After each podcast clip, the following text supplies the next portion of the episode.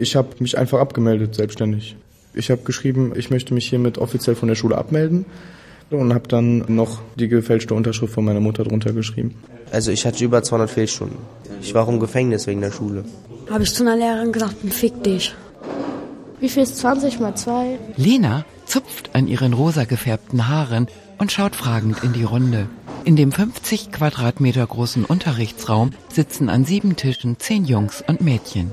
Einige haben die Ohrstöpsel ihrer Smartphones neben ihre Hefte gelegt und bewegen rhythmisch die Köpfe. Alle diese Schüler und Schülerinnen haben in den elementaren Fächern wie Mathe, Englisch und Physik große Lücken, denn sie sind notorische Schulschwänzer. Ja, zum Beispiel meine alte Englischlehrerin konnte mich gar nicht ab. Auch im Unterricht hat sie auch mich andauernd angeschnauzt, wenn ich ein wenig geredet habe mit meinen Mitschülern, obwohl die anderen noch lauter waren, aber ich habe immer den Ärger bekommen. Dann bin ich irgendwann nicht mehr hingegangen, weil ich keine Lust mehr hatte, mir die ganze Zeit die Scheiße von den Lehrern anzuhören und alles. Hatte ich dann keine Lust mehr. Mitten im Industriegebiet von Wuppertal befindet sich das Pädagogikinstitut Apeiros, eine Auffangstelle für Schulmüde. Das Gebäude aus rotem Backstein, eine aufwendig restaurierte Fabrik aus den frühen Jahren des 20. Jahrhunderts, lässt nicht vermuten, dass hier Jugendliche betreut werden, die aus dem Bildungssystem gefallen sind. Eher denkt man bei dieser Location an eine Galerie oder den Firmensitz eines Softwareunternehmens. Viel Glas und überall helles Holz und schicker Parkettboden. Im Erdgeschoss ist viel Platz für die Schulschwänzer. Okay. Die Sozialarbeiterin Julia Kellner hebt den Zeigefinger und zählt die Kinder durch. Ob auch alle da sind. Morgens von neun bis elf kommt ein Block Kinder. Das sind meistens auch Kinder bei uns. Da wird versucht, dieses frühe Aufstehen, die wieder in die Schule zu integrieren.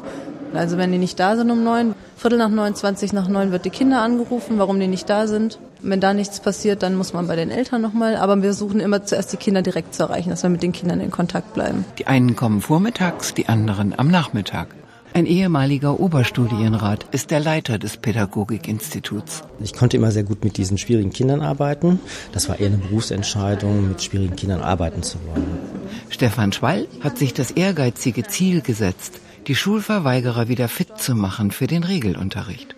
Apeiros ist griechisch und bedeutet so viel wie aus Chaos entsteht Ordnung. Ja, regelmäßig irgendwo hinkommen, ne? aufstehen, pünktlich sein. Alles so Fähigkeiten, die die Kinder, die hier sind, erstmal nicht mehr haben. Das heißt, wenn die lange nicht in der Schule sind, fehlt ihnen diese strukturelle Basis. Und ohne diese strukturelle Basis kann man Schule nicht bedienen. Und das müssen die erstmal hier lernen. Es gibt Kinder, die sind schlicht und ergreifend sozial, also haben wenig soziale Ressourcen, wo die Familien hochproblematisch sind. Und diese Problemlage wird in der Regel durch die Schule verschärft. Die Schule ist eigentlich nicht die Ursache, sondern die Schule verschärft diese Problemlage, weil die Schule qua ihrer Funktion Anforderungen stellt. Und die Kinder, die wir hier haben oder die Schüler, die dann nicht zur Schule gehen, können diese Anforderungen einfach nicht erfüllen. 20 mal 9 ist gleich 180. Okay, du hattest recht. Lena und Nicole sind mit der Kunst des Multiplizierens beschäftigt. Wer nicht weiter weiß, kann jederzeit nachfragen. Es sind immer Lehrkräfte und Sozialarbeiter im Raum. Plus, da ist ja quasi auch ein Plus davor. Rechts ist Plus mal Plus. Ja. Nicole ist 14 Jahre alt. Ein halbes Jahr lang ist sie nicht mehr zur Schule gegangen. Ja, die Lehrer waren da ziemlich scheiße. Haben die Schüler auch fertig gemacht ja, kannst du mal leise sein, das geht nicht, du störst den Unterricht und die anderen, die können nicht wirklich lernen und solche Sachen. Wenn man halt nicht so nach ihrer Nase getanzt hat, dann konnten die schon wirklich schlimm werden. Wenn die gesagt haben, ja, mach mal das, habe ich halt gesagt, nein, ich habe keine Lust darauf. Und das hat die Lehrer auch schon so genervt. Deswegen haben die mich nicht gemocht, so wirklich. Bin dann nicht mehr hingegangen, halbes Jahr ungefähr. Deswegen haben meine Eltern dann gesagt, ja, dann wechselst du einfach die Schule. Nicole kratzt sich am Kopf. In einer anderen Schule neu anfangen wollte sie. Und da war es dann wieder genauso, dass ich dann auch schon Stress mit den Lehrern hatte, weil ich halt nicht nach deren Meinung getanzt habe. Und mein Direktor war auch ziemlich schlimm. Der mochte mich auch einfach nicht. Der war auch ziemlich unfair zu mir. Mathe hatte ich bei dem. Ja, Mathe bin ich nicht gut. Nicole holt jetzt den versäumten Matheunterricht nach. Ja, man hat hier immer Spaß und Freude am Lernen. Frontalunterricht gibt es hier nicht. Die Jugendlichen dürfen selbst entscheiden, welches Fach sie üben möchten. Das soll ihnen den Druck nehmen. Pro Tisch sitzen immer maximal zwei Kinder. Der Unterschied ist, dass die Kinder hier individueller betreut werden.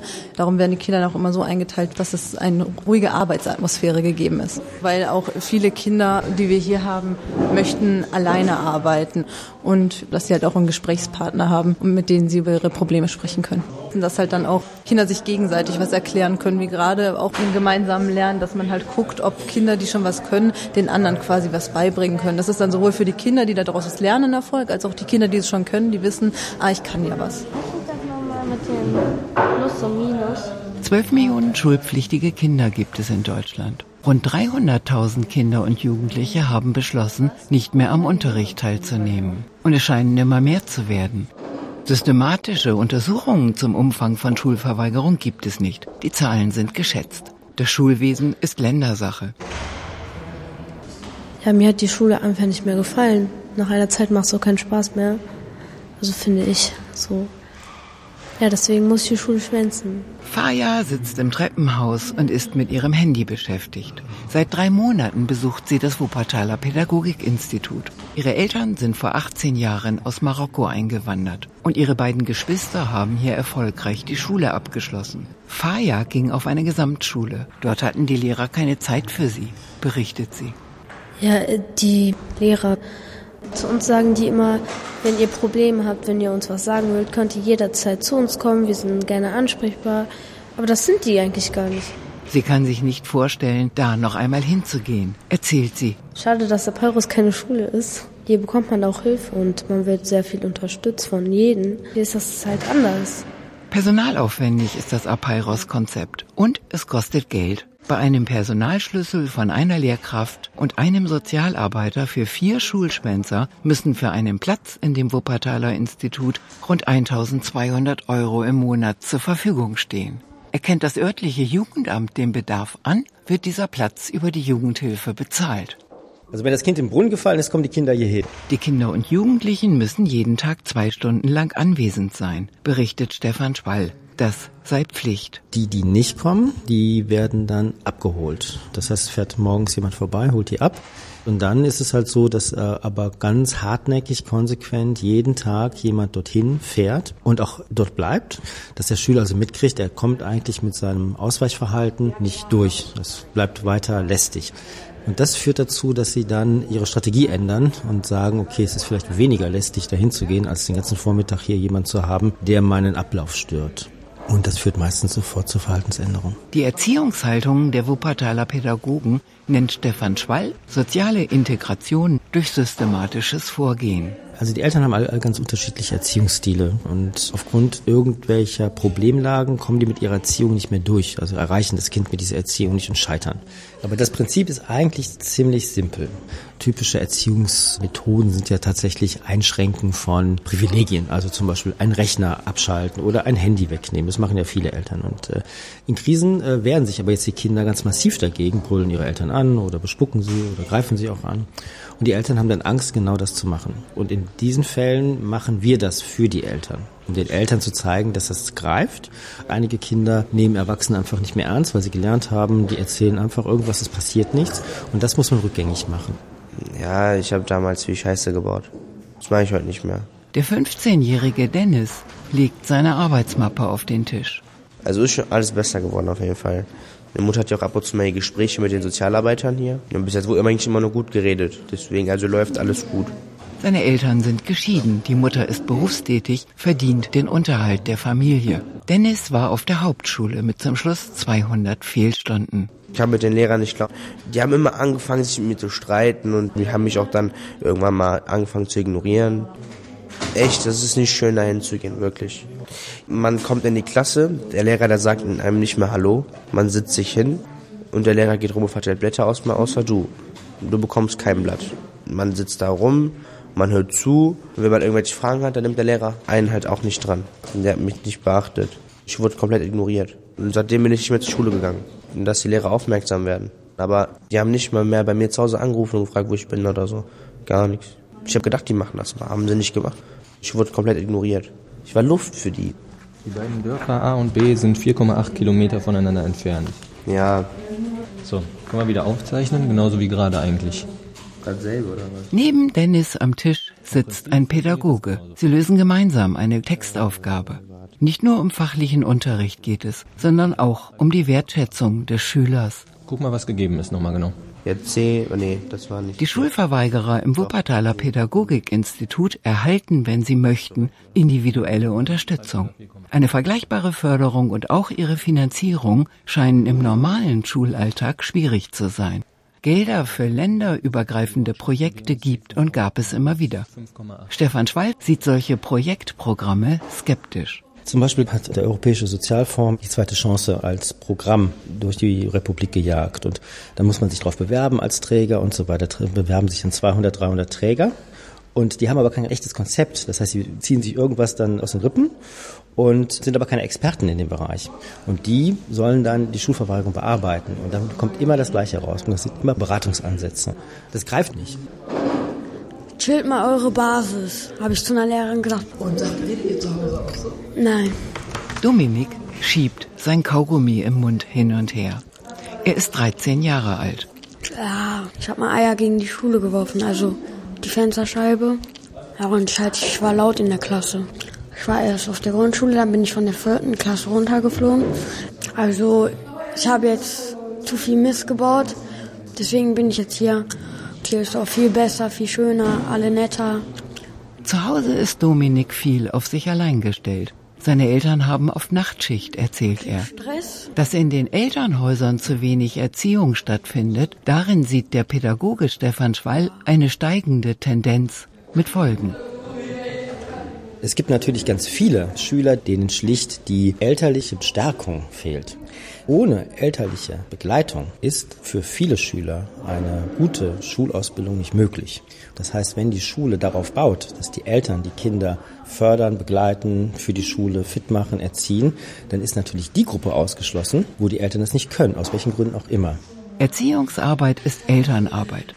Als Pflicht und als Recht im Grundgesetz festgeschrieben. Weil zunehmend mehr Mütter und Väter keine Zeit oder keine Lust haben, ihre Kinder zu erziehen oder nicht wissen, wie das geht, wünschen sich Politiker und Wissenschaftler wie der Jugendforscher Klaus Horrellmann einen Elternführerschein. In Kursen können Erziehungsberechtigte eine Qualifikation erwerben. Doch das ist Theorie. Es hat geknallt, aber Sie sitzen dann da und sagen, ja, klasse, was soll ich machen? Sebastian hat sich jeden Morgen geweigert, in die Schule zu gehen, berichtet seine Mutter Martina Dörper. Er hat massiv den Unterricht gestört. Dann gab es natürlich Diskussionen zwischen ihm und dem Lehrer, die dann teilweise darin mündeten, wenn er dann auch angefasst worden ist, dass das dann regelrecht zu Handgreiflichkeiten führte. Wir haben auf ihn eingeredet. Ich habe ihn dann auch zur Schule gebracht und trotzdem, ich habe den in der Schule abgegeben und ich war kaum bei der Arbeit. Nach einer Stunde oder was kriegte ich einen Anruf. Es ist eskaliert. Sebastian ging aufs Gymnasium. Seine Mutter sah keine Möglichkeit mehr, ihren Sohn dazu zu bewegen, die Schule zu besuchen. Also ich habe Situationen gehabt, er, er stieg nicht aus dem Auto aus. Bin ich hoch zu der Lehrerin und habe gesagt, ich sag verdammt nochmal, ich sag, Sie sind die Pädagogin. Sagen Sie mir, was ich jetzt machen soll. Ich sag, der steigt nicht aus. Da saß die nur, ja, der muss kommen. Hilfe bekam sie nicht. Es ist von der Schule nie eine Info gekommen zu sagen, machen Sie das und das. Gab's nicht. Wir haben so erfahren, dass von der Schule wir immer nur zu hören kriegten als eine Konsequenz, dass er eine Woche lang nicht zur Schule gehen durfte. Ja, jemand, der doch schon versucht, um Schule rumzukommen. Was war das für eine Konsequenz? Und wenn wir sagten, wir haben den Kinderpsychologen und der möchte gerne mal sich mit den Lehrern zusammensetzen, dann haben wir durchaus so Antworten gehört, nimmt das viel Zeit in Anspruch? Guck mal, a ist jetzt hier die Variable und ähm, dann rechnest du erstmal 6 minus 7,4. Was ist das? Ja, ähm, 6a minus äh, 7,4a. Super. Mathe will gelernt sein, meint Nicole und trommelt mit ihren schwarz lackierten Fingernägeln auf den Tisch. Rechnest mit dem Taschenrechner. Yama hilft ihr. So, und das a hängst du hinten dran. Dann sind das minus 1,4. Yama genießt großes Vertrauen bei den Jugendlichen. Er geht selbst noch zur Schule und kommt freiwillig nach dem Unterricht hierher. Nein. Hast du das verstanden? Was musst du dann hier mit dem 8,02 minus 5,12 machen?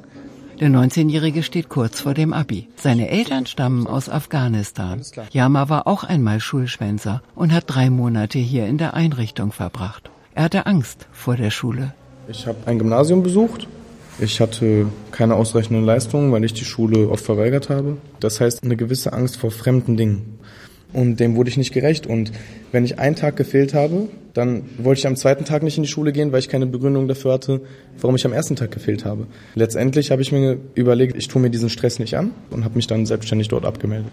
Also Schule hatte keine Priorität für mich und auch als ich durch mehrere Mahnungen und durch das Jugendamt aufgefordert wurde, in die Schule zu gehen, hatte ich mir das auch irgendwann wieder vorgenommen. Aber ich habe es nicht geschafft. Ich hatte einen Schlafrhythmus, der war komplett verkehrt. Ich bin morgens um fünf, wo andere Leute aufstehen, bin ich schlafen gegangen und habe dann bis 16 Uhr geschlafen und dann bin ich erst aufgestanden. Und wenn man sich diesen Rhythmus erstmal sechs Monate lang angewöhnt, ist es schwer, da rauszukommen. Yama blättert in einem Biologiebuch. Hast du eine Frage? Ein ja. Schüler kommt mit dem Stoff nicht klar. Kannst du dich noch daran erinnern, was eine pflanzliche Zelle von einer tierischen Zelle unterscheidet? Nee. Weißt du nicht mehr? Nee. Das ist nicht so schlimm. Ich erkläre dir das mal ganz kurz, ja? Wir teilen die Verweigerer in verschiedene Verweigerertypen ein und dafür stellen wir uns in erster Linie nicht die Frage, warum verweigert das Kind, sondern wie verweigert das Kind. Und daraus können wir ganz schnell entnehmen, um welchen Verweigerertypen es sich handelt. Die Schulschwänzer werden klassifiziert, um präziser Unterstützung anbieten zu können, erläutert Emil Altintas von Apeiros. Sie ist Pädagogin. Zwei große Gruppen gibt es, erklärt sie. Die Angstvermeider und die aktionistischen Regelverletzer. Die Angstvermeider sind eigentlich eher die, die unauffällig hinten sitzen und deswegen eben fehlen, weil sie wieder Bauchschmerzen haben. Und wenn die Angstvermeider fehlen, dann fällt es dem Lehrer nicht unbedingt auf, weil die eh unauffällig sind. Und die Kinder und Jugendlichen, die aktionistisch die Schule verweigern, die fallen sofort auf, wenn sie einen Tag auch nicht da sind, weil die sind unglaublich laut und auffällig und verletzen eben vor Ort die Regeln, halten sich nicht an die Regeln und Absprachen, kommen zu spät, gehen irgendwann, wenn sie wollen, stören im Unterricht. Die Regelverletzer bereiten Lehrern und Mitschülern viel Ärger, weiß Stefan Spall.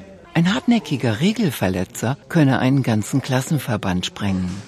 Die sind frech, die bringen ihre Sachen nicht mit, die fehlen erstmal so Randstunden, blöken rum, machen Theater, sind gewalttätig oder drohen mit Gewalt. Und diese Schüler sind äh, häufig Schüler, die selbst Grenzverletzungen erfahren haben. Das heißt, eine normale Anforderung an die Schüler ist äh, für die schon eine Grenzverletzung, für jeden normalen Menschen nicht, aber für diese Schüler schon. Und die gehen dann präventiv in die Abwehr. Und die zweite Untergruppe, das sind eine recht große Gruppe. Diese Kinder versuchen auszubrechen. Und dann kommen die in Konflikte mit den Eltern, mit der Schule, weil sie wollen halt was Eigenes machen, geben sich ihre eigenen Regeln. Und die scheitern im Grunde genommen mit ihrem eigentlich richtigen Entwicklungsschritt, den sie machen wollen, nämlich autonom sein. Nur ist Schule nicht der Ort, wo man mit seinen eigenen Regeln so erfolgreich durchkommt. Und dann kommt es häufig zum Schulabsentismus.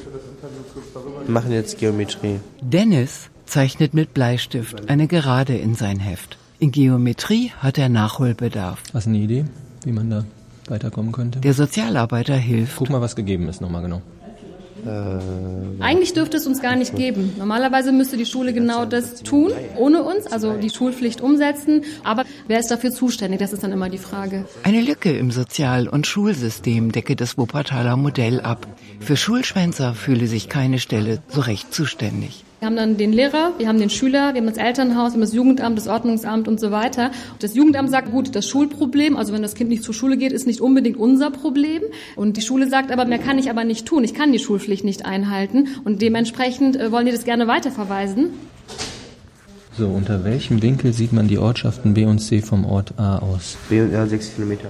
Dennis legt den Winkelmesser aufs Papier. Seit drei Monaten ist er nun bei Apeiros.